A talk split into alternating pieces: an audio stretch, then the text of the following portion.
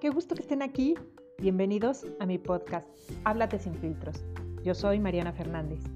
¿Están listos para abrir su mente, escuchar, aprender, tomar ideas, motivarse, tomar acción y generar ese cambio? Entonces, empecemos. Hola, feliz lunes, ¿cómo estás?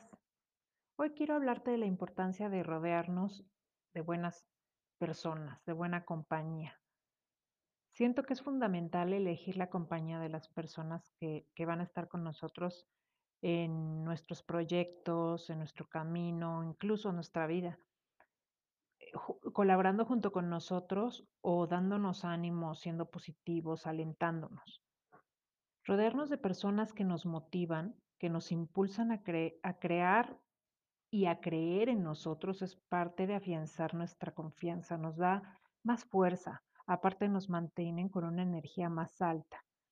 Dicen que terminamos convirtiéndonos en el reflejo de las cinco personas con las que pasamos más tiempo.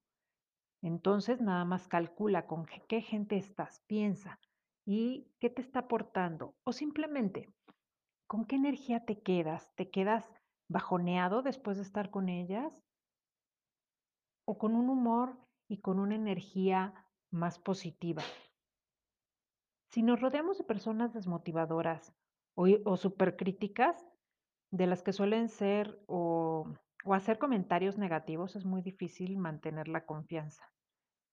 Cuando iniciemos nuestro sueño, nuestro proyecto, eh, eso que quieres lograr, llegar a, esa meta que te has planteado, cuando lo compartamos con otros, elige siempre con quién hacerlo. Gran parte del resultado va a depender de esa elección. En resumen, para tener confianza en nosotros mismos y atravesar los desafíos, podemos usar dos, dos guardianes de sueños, por ejemplo, por, por llamarlo de alguna manera. El primero es sepultar los no puedo, no es posible, no soy suficiente, no sé si se va a dar. Y las otras creencias limitantes de las que ya hemos estado hablando.